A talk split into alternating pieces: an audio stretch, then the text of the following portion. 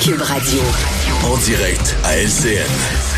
Salut Richard. Salut Jean-François, je t'entendais un peu plus tôt à l'émission. Euh, tu posais la question. En chaque jour, vous posez des questions aux téléspectateurs. Et là, ça concerne les cerfs à Longueuil qu'on va abattre.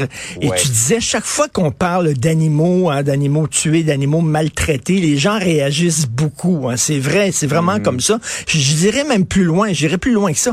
Les gens réagissent davantage aux histoires d'animaux Ouais. maltraités qu'aux histoires de personnes âgées maltraitées. Puis là, je suis en train de me demander, les personnes âgées, au lieu de les placer dans les CHSLD, on devrait les placer dans des chenilles. Peut-être que les gens réagiraient davantage. Non, mais c'est vrai. À chaque fois qu'on parle d'animaux maltraités, moi, je, je le vois, tous les chroniqueurs, écoute, on a vrai. des réactions énormes. Je sais pas, parce que c'est cute, des petits, euh, des petits cerfs, des petits chevreuils, mais ça a l'air à toucher davantage les gens. Il y a des questions à se poser effectivement sur notre euh, sur notre attitude. Euh, on revient sur le variant Omicron qu'on vient de découvrir bon en, en Afrique du Sud dans les pays avoisinants.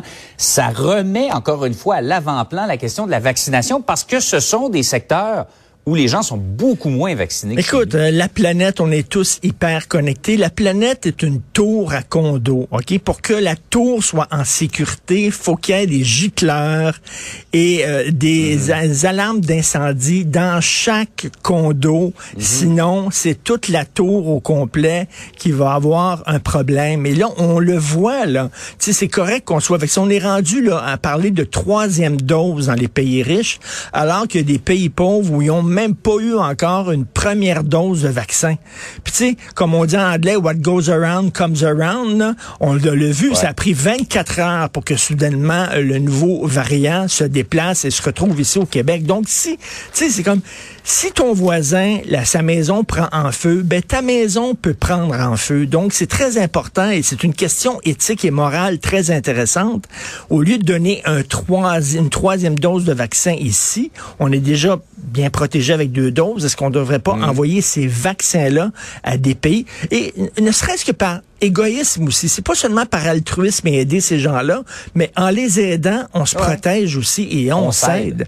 On s'aide aussi. Écoute, le, quand on voit aussi là euh, le nombre de personnes en attente pour des chirurgies, 18 563 personnes en attente pour des chirurgies. Tout ça parce qu'on sait, ceux qui se ramassent à l'hôpital de la COVID, ce sont les non-vaccinés. C'est eux qui prennent des lits, c'est eux qui prennent des lits. Et par, pendant ce temps-là, il y a des gens qui sont responsables, qui ont eu leurs deux doses de vaccin, qui doivent attendre pour des chirurgies importantes. Qu'est-ce qu'on fait avec ces gens-là? Ils comprennent ni du cul ni de la tête. Il y en a eu plein de témoignages de d'anciens complotistes repentants qui, sur leur lit de mort, disaient aux gens de se faire vacciner. On leur montre ça, ces vidéos-là, et on dirait qu'ils ne comprennent pas. Et à cause de ces gens-là, peut-être qu'il va falloir reculer en arrière, retourner dans notre maison, peut-être, je- qui sait, j'espère que non, mais se reconfiner ou... Sais, parce qu'il y a des gens qui veulent On pas se faire vacciner. Écoute, cela dit, Joe Biden a dit, paniquons pas. Des variants, il y en a ça. toujours eu, il va toujours en avoir. Il s'agit de savoir est-ce que celui-là est plus virulent, plus contagieux, plus résistant au vaccin. On va attendre les tests avant de se prononcer puis avant de paniquer. Souhaitons que s'il est plus contagieux, il soit moins virulent. Euh, Monsieur Arruda semblait dire ça, que à mesure que les mutations euh, se, font, le virus devient de moins en moins virulent. Souvent, espérons que, que On se croise les doigts. va. Mais à un moment donné, il va falloir vivre avec le virus. Il va toujours avoir des là. C'est ça, exactement. Euh, L'autre histoire dont tu veux nous parler amène un questionnement, effectivement. C'est un prof euh, voyeur qui s'en tire finalement sans casier. Le juge a dit, on peut pas se priver de vos 15 années d'études. Un prof du primaire, le gars, pendant trois ans, il filmait euh, l'entrejambe de jeunes femmes, alors, euh, dans ses temps libres, dans le métro, à la piscine, dans les escaliers mécaniques. Il filmait l'entrejambe euh, de ses victimes. Et là, finalement, il s'en tire sans casier judiciaire parce que je vais citer le juge. Il n'est pas dans l'intérêt du public de neutraliser le savoir de l'accusé et de se priver d'une quinzaine d'années d'études et de travaux universitaires. Si le gars avait travaillé dans une cour à bois, OK?